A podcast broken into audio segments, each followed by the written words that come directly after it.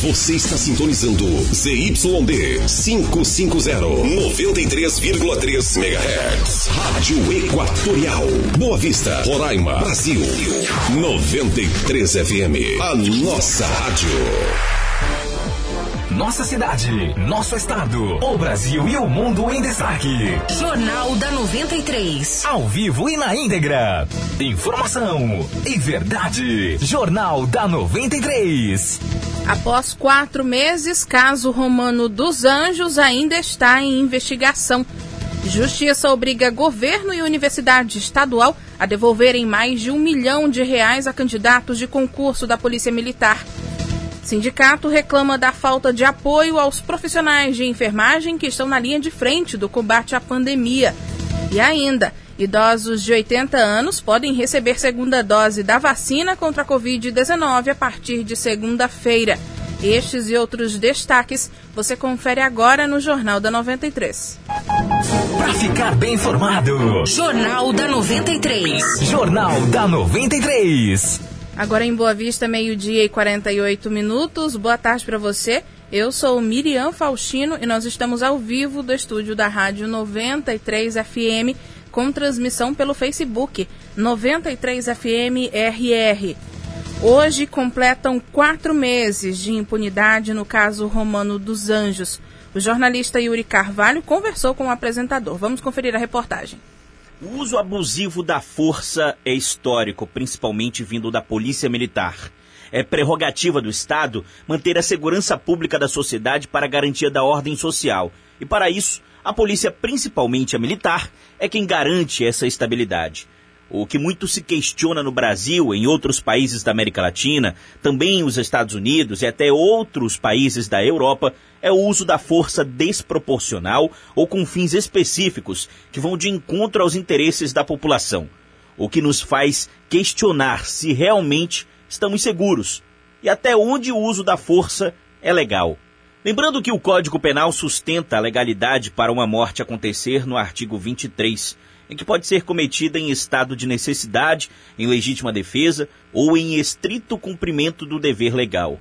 Essa última prerrogativa, muito utilizada por policiais honestos e até criminosos de farda.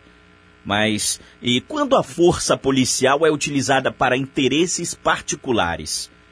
Policiais que cometeram crime hediondo contra o jornalista Romano dos Anjos ainda continuam à solta sob proteção do corporativismo e da política roraimense já que o apresentador foi sequestrado após denunciar casos de corrupção em Roraima. Quatro meses de impunidade e o governo do estado se limita a informar que o caso foi repassado para a justiça e está sob segredo. Mas o caso continua sendo investigado por uma força-tarefa da Polícia Civil, subordinada ao Estado. Em casos de agressões contra jornalistas, o governo de Roraima ainda se mostra apático e não tem demonstrado à população que crimes de grandes complexidades podem ser solucionados, o que descredibiliza a Polícia Civil do Estado. Toda a população de Roraima já está ciente de que o crime envolve policiais militares de Roraima, e isso ficou bem claro quando houve uma tentativa de policiais militares de imputar crimes ao delegado que preside as investigações do caso. O delegado disse que a perseguição que sofreu foi por causa de uma investigação que envolve uma milícia armada no estado. O jornalista Romano dos Anjos e a esposa dele, também jornalista, Natasha Vasconcelos, estavam em casa se preparando para jantar na noite do dia 26 de outubro, quando tiveram a casa invadida por criminosos armados que fizeram várias ameaças ao casal.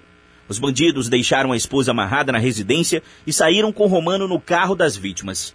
Depois de irem para uma região de Lavrado, queimaram o veículo e em outra região da cidade levaram um jornalista, onde ele foi ameaçado e espancado.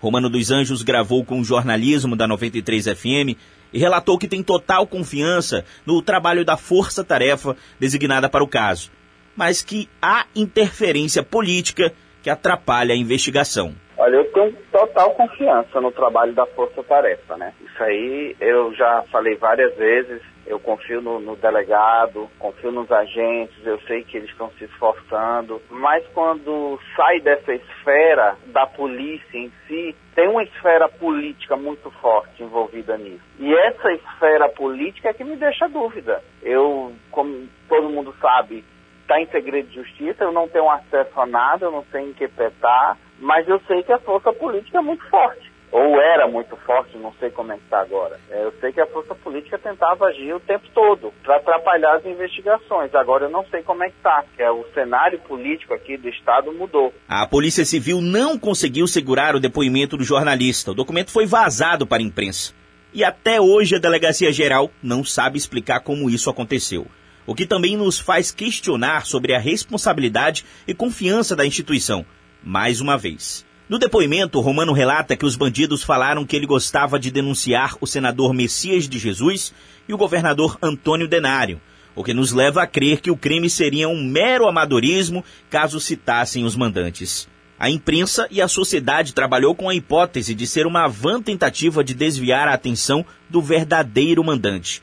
Os citados pediram que a Polícia Federal e o Ministério da Justiça investigassem o caso. O crime completa quatro meses mas se essa situação se prolongar, a sensação de impunidade vai ser uma linha tênue para a ilegalidade, como avalia o jornalista Romano dos Anjos. Eu acredito que se o crime que cometeram contra mim, ou os crimes, né, foram vários, não tenham um resultado de penalidade, é uma carta verde, um cartão verde, um sinal verde para que se possa cometê-los novamente, não só contra outros jornalistas, né, mas contra a população em geral. Quer dizer, se contra um jornalista que deu uma repercussão é, nacional e todo o Brasil cobrou e cobra até hoje, se isso continuar impune, eles vão perceber que eles podem fazer de novo e que outros também que não estão envolvidos no crime contra mim, eles também vão perceber que eles podem fazer e que não vai sobrar nada para eles. Blogueiros sem credibilidade espalharam fake news de que o jornalista não tinha sido agredido,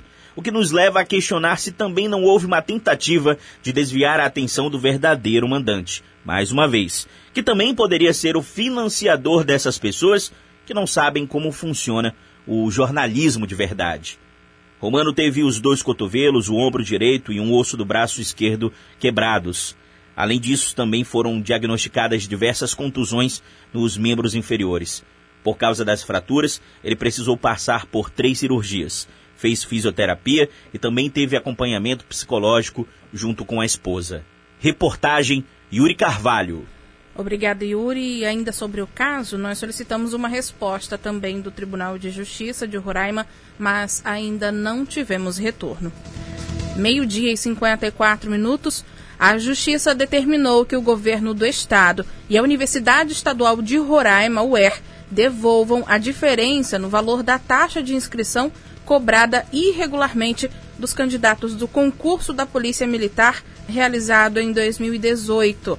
A decisão favorável a uma ação ajuizada pelo Ministério Público do Estado é do juiz Luiz Alberto de Moraes Júnior, da segunda vara da Fazenda Pública. A organização do concurso cobrou um valor de 180 reais pela inscrição. De acordo com o promotor de Justiça de Defesa do Consumidor e Cidadania, Adriano Ávila, a definição da taxa descumpriu a Lei Complementar 250 de dezembro de 2016 que fixa o valor da inscrição em R$ 128,10. A diferença entre o valor que foi pago de forma irregular e o que está estabelecido por lei é de R$ 51,90. E é esse valor que deve ser devolvido para cada candidato inscrito no concurso. À época, o certame registrou mais de 20 mil inscritos. Com isso, o valor total estimado a ser devolvido passa de um milhão de reais. Nós solicitamos posicionamento da Universidade Estadual de Roraima sobre essa decisão e, em nota, a instituição informou que ainda não foi intimada da sentença e que se manifestará somente após ter acesso ao teor da decisão judicial. Mais de 20 venezuelanos em situação irregular no Brasil foram conduzidos para deportação pela Polícia Federal a ação foi realizada durante a Operação Horus, deflagrada nesta semana pelas polícias militar e civil nas fronteiras e divisas de Roraima. Além da deportação, a polícia prendeu seis pessoas e apreendeu cinco veículos no município de Pacaraima que eram utilizados para transportar os imigrantes que chegam ao Brasil de forma ilegal. Os seis presos devem responder pelo pelo crime de promoção de imigração ilegal. Mesmo com a fronteira fechada, imigrantes venezuelanos continuam entrando no Brasil por, pelas chamadas rotas clandestinas. Nesta semana, o Ministério Público do Estado se manifestou a respeito e recomendou ao governo do Estado e à Prefeitura de Pacaraima para que adotem medidas efetivas para evitar os riscos que a imigração irregular na fronteira tem causado à população de Roraima, principalmente à saúde pública, devido ao cenário de pandemia do coronavírus. De acordo com a Promotoria de Justiça de Pacaraima, nas últimas duas semanas foi constatado o aumento do fluxo de pessoas que migraram irregularmente entre a Venezuela e o Brasil. Vídeos analisados pelo órgão mostraram que em apenas dois dias dezenas de pessoas entraram no país irregularmente. Em um trecho da recomendação, o órgão afirma que em apenas alguns minutos no mínimo 60 pessoas entraram no país. Além disso, estavam sem máscara de proteção facial, aglomerados e sem qualquer controle sanitário. Para o MP, tudo é facilitado pelo tráfego descontrolado e desordenado diante da ausência de medidas fiscalizatórias e repressivas eficazes por parte das autoridades públicas. Antes da gente ir para o intervalo, a juíza Joana Sarmento, do Tribunal de Justiça de Roraima, prorrogou a suspensão de visitas a detentos do sistema prisional até o dia 15 de abril. A prisão domiciliar dos reeducandos idosos também foi prorrogada. Conforme a decisão, as medidas são para conter o avanço do coronavírus nas unidades carcerárias. Segundo dados da Secretaria Estadual de Saúde, até essa quinta-feira, dia 25, o número de casos de coronavírus entre detentos chegou a 235 e ainda oito mortes pela doença. Meio-dia e 58 minutos, nós vamos a um breve intervalo comercial. Até já. Para ficar bem informado, Jornal da 93. Jornal da 93. 93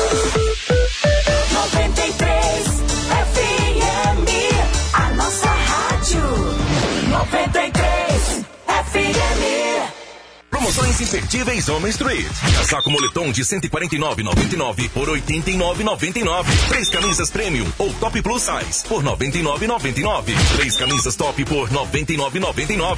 Duas bermudas jeans ou color por 99,99. Dois shorts moletom feminino por 49,99. Quatro bermudas infantil juvenil por 99,99. Sandália Slide Chronic de 69,99 por 39,99. Homem Street original é aqui. Precisou de medicamentos com entrega rápida? Conte com a Drogaria Imperatriz. Ligou, chegou. 3224-9111. Aqui a entrega é grátis. Economia certa para o seu bolso no conforto do seu lar. Drogaria Imperatriz.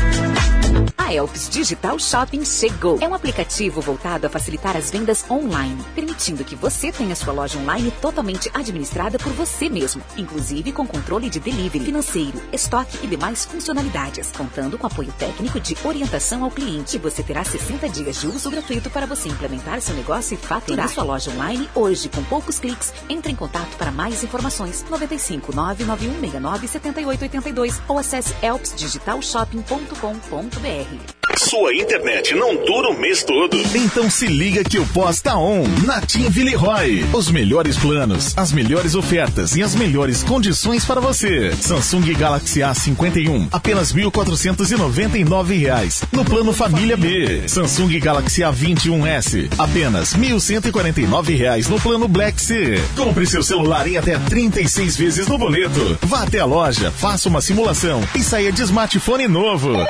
Tim Villeroy.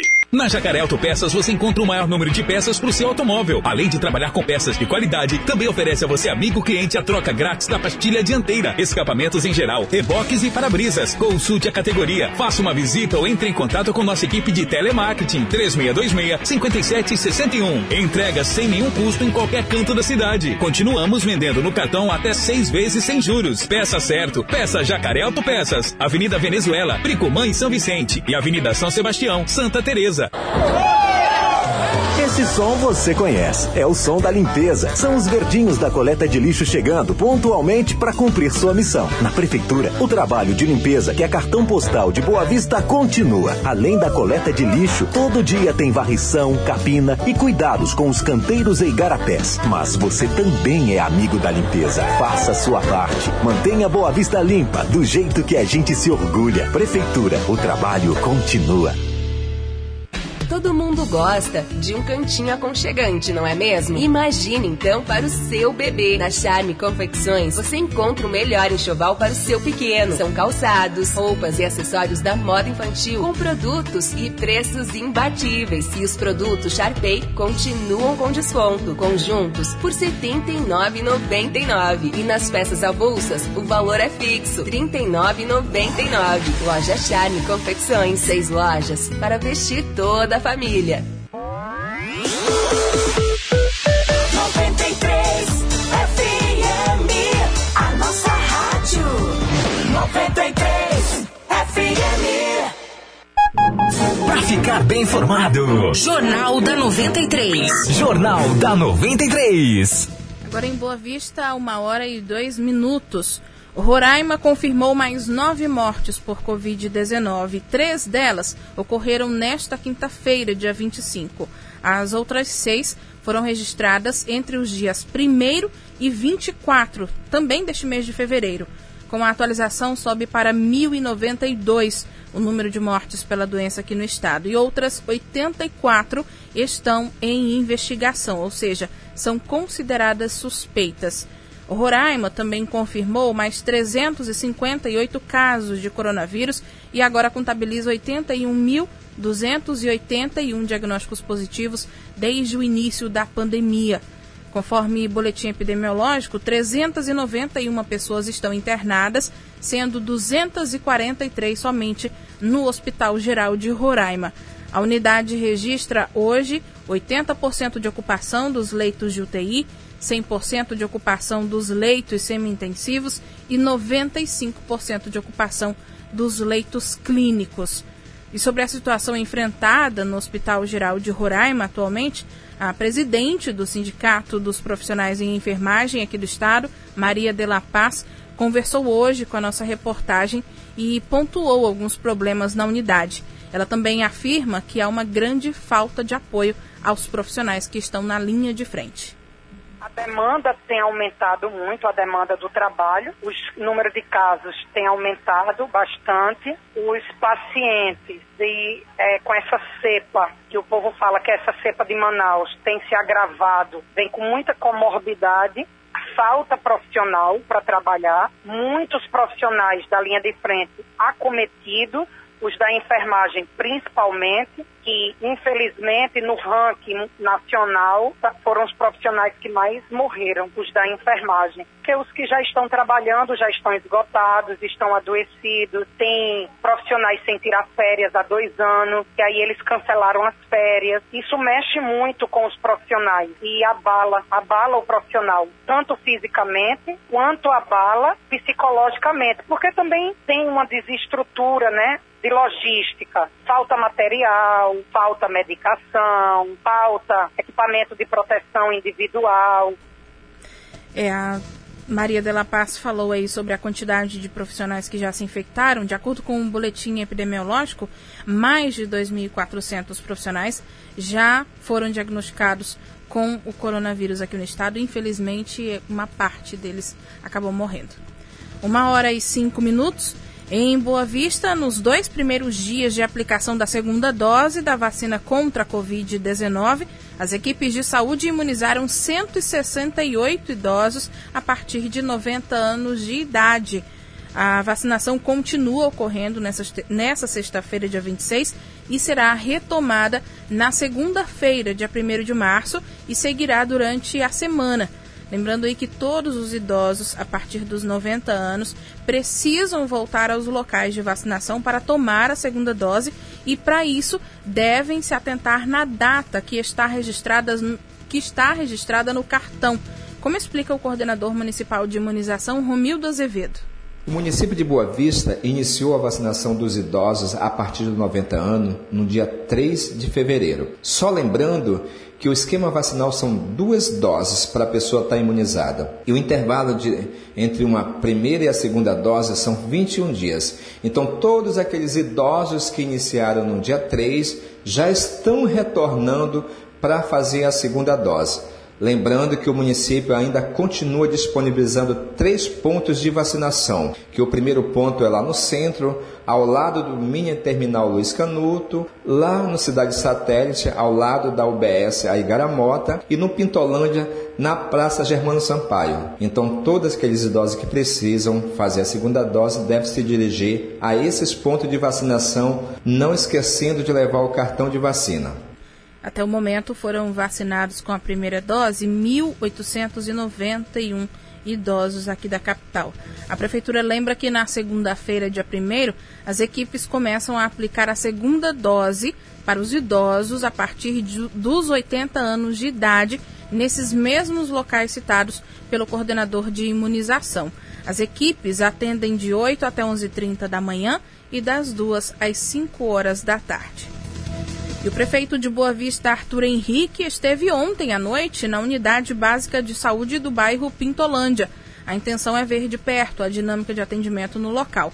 Vanderlé Ferreira. A unidade de saúde Lupércio Lima, que fica no Pintolândia, é uma das seis UBSs que passaram a atender exclusivamente pacientes suspeitos de Covid. De acordo com Arthur Henrique, a prefeitura tem atuado de forma efetiva no combate à doença ele destaca os investimentos feitos nos últimos meses na saúde e principalmente o empenho dos profissionais que estão na linha de frente. Essas oito unidades, elas permanecem sendo exclusivas do Covid, mas nós ampliamos o horário de funcionamento delas. Então hoje dessas oito, seis estão funcionando de segunda a sexta-feira, de 7 horas da manhã até a meia-noite, e elas também funcionam nos sábados e feriados, das 8 da manhã até as 20 horas, e tem duas unidades que funcionam de segunda a sexta-feira, das 8 até as 20 horas. Já é praticamente um ano que a pandemia vem acontecendo e nós temos visto os profissionais se dedicando o tempo todo dentro das unidades, se dedicando. A gente sabe que é um momento difícil, eu quero deixar aqui o meu agradecimento e parabéns a todos vocês que têm se dedicado. Já foram mais de 50 mil atendimentos nas unidades de saúde, isso somente nos últimos dois meses. Também foram realizados mais de 21 mil testes rápidos nos postos, para detectar o coronavírus. Nos próximos dias, um novo posto de saúde será entregue à população. De acordo com o prefeito Arthur Henrique, a saúde está sendo ampliada para melhorar o atendimento. Todos esses números são números grandiosos, né? muito trabalho está sendo feito e isso é essa equipe da saúde que permite que esses números sejam alcançados com a dedicação que eles têm e também com o compromisso da gestão da nossa pasta de saúde, garantindo que tenha os EPIs dentro dos postos de saúde, mantendo o abastecimento das farmácias com medicamento, garantindo que tudo aquilo que o profissional precisa para desempenhar suas ações aconteçam, não só nos postos de saúde, mas também no Hospital da Criança. Né? Lá no São Pedro, a unidade que, tava, que funciona no São Pedro está sendo desativada e agora vai ser atendido o pessoal lá da região numa unidade novinha com a mesma qualidade que a gente entrega às nossas unidades que a gente entregava na gestão anterior e que a gente vai continuar entregando nessa gestão. Em relação à fiscalização, Arthur Henrique fala que a prefeitura está trabalhando por meio de uma operação conjunta da vigilância sanitária com outras secretarias. São quatro equipes diariamente nas ruas, vistoriando o cumprimento do decreto municipal e que conta com o apoio da Guarda Civil Municipal. Então nós fortalecemos a fiscalização. É uma fiscalização que está na rua para cuidar da saúde das pessoas. É uma fiscalização que se preocupa com o bem, com a saúde da população de Boa Vista então eles de fato estão na rua hoje, orientando as pessoas, orientando os estabelecimentos para que a gente possa obedecer às regras do, do, do decreto, dos decretos do município, que são regras que a equipe técnica de saúde entende que são importantes para a gente frear esse, essa disseminação do vírus aqui em Boa Vista. Wanderleia Ferreira para o Jornal da 93. É, somente na noite de ontem, equipes da prefeitura fiscalizaram aí mais 17 estabelecimentos aqui da capital. Os agentes fizeram ainda quatro inspeções, 13 orientações, mais 13 dispersões e uma autuação. E um dos estabelecimentos acabou interditado por descumprir o decreto do município que determina a suspensão dos atendimentos presenciais a clientes após as 8 da noite. A medida vale para bares, restaurantes, lanchonetes e similares que podem funcionar até as 8 da noite, com no máximo 30% da sua capacidade e sem consumo de bebidas alcoólicas no local. Após os horários estabelecidos, esses estabelecimentos só podem funcionar apenas na modalidade de delivery e drive-thru. Lembrando que a população pode e deve contribuir obedecendo as medidas de segurança, como destaca o coordenador de vigilância sanitária do município, Fernando Matos. Nós temos sempre orientado a população em geral, aos comerciantes, às pessoas que estão nas ruas, que elas façam uso dos equipamentos individual de proteção. Tenha o uso sempre correto da, da máscara, cobrindo todo o rosto, a boca e o nariz, não andando com máscara no pescoço, o uso do álcool em gel, também mantendo o distanciamento. São medidas simples. Além disso, a população pode atuar como agente fiscalizador, fazendo denúncias por meio do número 156, que é a central de atendimento da Prefeitura de Boa Vista. Agora, uma hora e 12 minutos, e o Jornal da 93 termina aqui. A produção é da nossa central de jornalismo. Depois dos comerciais, você fica com o programa Rádio Verdade com o jornalista Bruno Pérez. Uma boa tarde, um bom final de semana e até segunda-feira. Termina aqui. Jornal da 93. Informação e verdade. Jornal da 93. 93.